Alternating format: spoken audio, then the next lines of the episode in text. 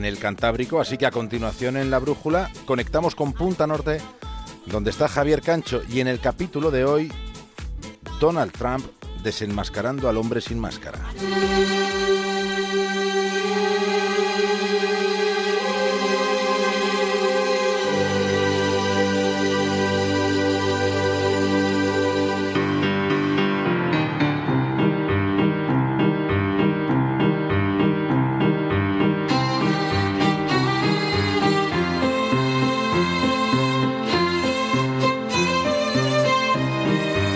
Desdeñar el cambio climático equivaldría a aceptar que nos importa un carajo lo que le suceda a nuestros hijos o a nuestros nietos.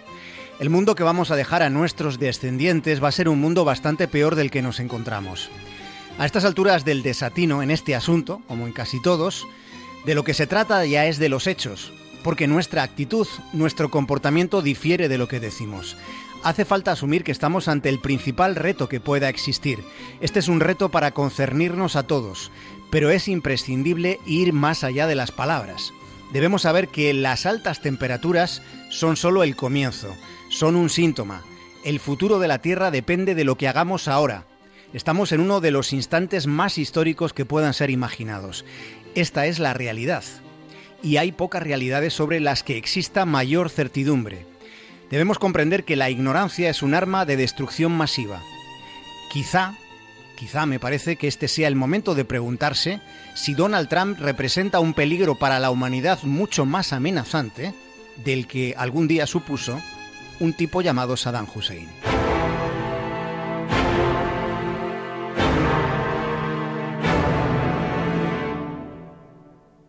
El gobierno de Donald Trump ha derogado el plan de energía limpia de la administración Obama en la misma semana en la que la Casa Blanca ha dado un portazo a la UNESCO.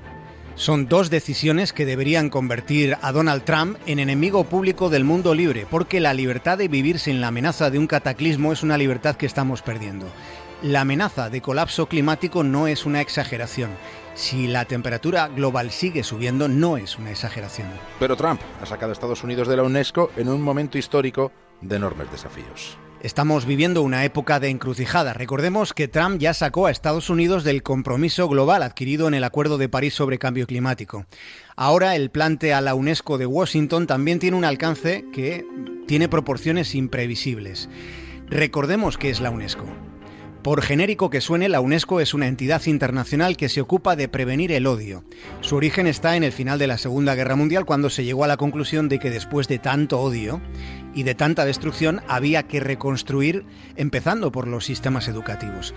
Se hizo un planteamiento que tenía una dimensión mundial y que pasaba por fijar como pilares la educación y la cultura. Pero ese propósito iba más allá, porque la UNESCO era una formulación de valores, pero también de objetivos se trataba de trabajar por la paz. El preámbulo de la Constitución de la UNESCO dice que puesto que las guerras nacen en la mente del ser humano, es en la mente donde deben levantarse los baluartes de la paz. Esto es lo que dice la Constitución de la UNESCO. Y para lograr la paz se consideraba como, como necesario, como fundamental erradicar la pobreza y proponer un desarrollo sostenible. En la práctica, que ya hemos dicho que es, es lo que importa, la UNESCO estaba impulsando, está impulsando programas alrededor del mundo para tratar de mejorar el acceso a la educación y para minorar las desigualdades. A todo esto es a lo que renuncia la Administración de Estados Unidos.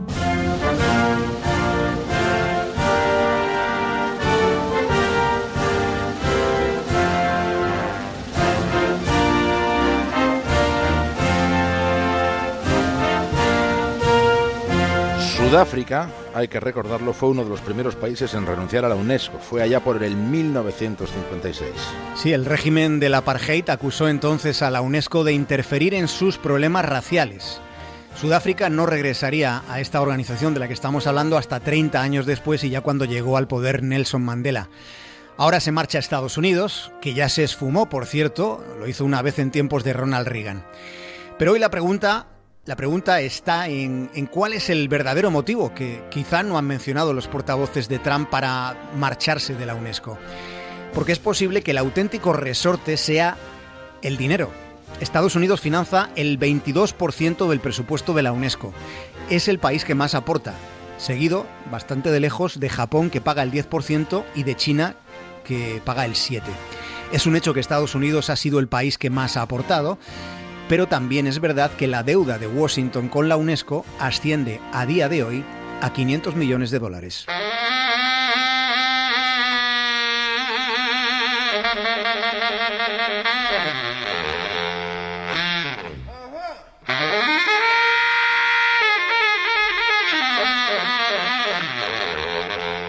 Lo que vamos a hacer a continuación es una incursión en el reino animal porque algo está ocurriendo que resulta muy, pero que muy turbador.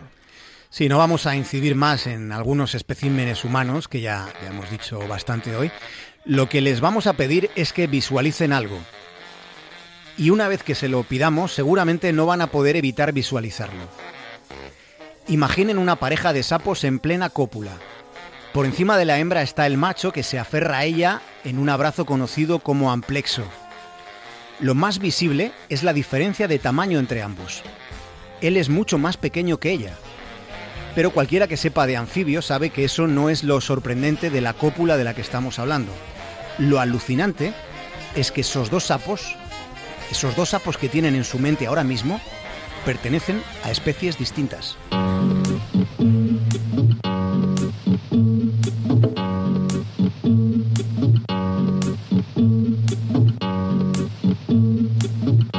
Estamos contando un caso de un fenómeno conocido como el de los híbridos. Los híbridos son extraños animales que está creando el cambio climático. La hembra que ustedes han visualizado, y si no lo han hecho ahora enseguida ponemos un Twitter con un con, con una foto de porno anfibio para que lo vean. Esa hembra es un ejemplar de sapo europeo. Bufo bufo es su nombre científico. Mientras que el macho, el macho es un sapo balear, es un bufotes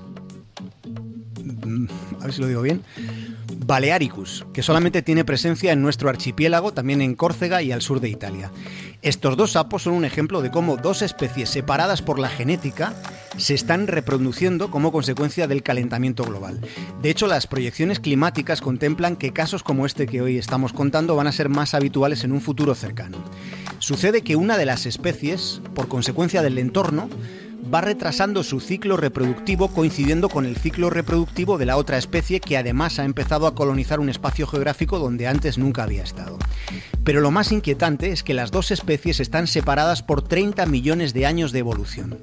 Los renacuajos que están saliendo de esta relación que les estamos contando esta noche, los renacuajos de esta relación que ustedes han visualizado con tanto realismo, suelen presentar malformaciones y ni siquiera llegan a completar el ciclo de su metamorfosis.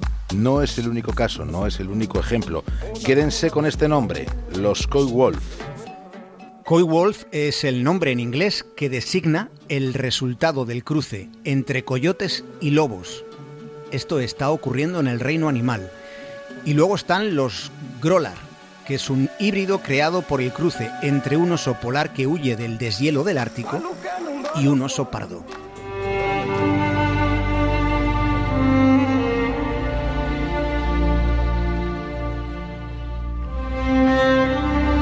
Vayamos de norte a sur para echarle un vistazo al agujero que ha aparecido en el mismísimo corazón de la Antártida. Un satélite de la NASA ha detectado algo inusual.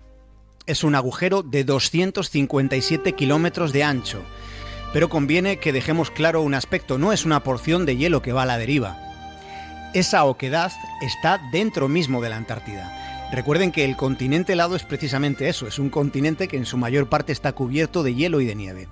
Y lo que ha pasado es que en el mismísimo meollo de la Antártida se ha formado un boquete. Se ha derretido una, un área enorme en mitad de un desierto congelado. De momento los científicos lo están estudiando a distancia porque no han podido acercarse hasta ese lugar tan inhóspito. Por tanto, de momento no hay una explicación al fenómeno.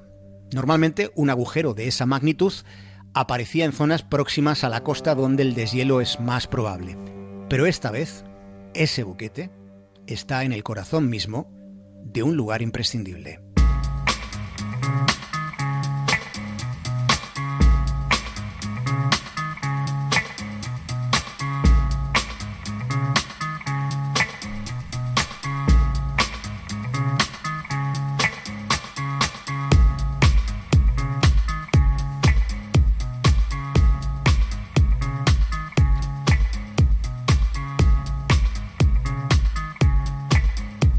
Disfruta del fin de semana, Javier Cancho. Igualmente para todos, un abrazo, David.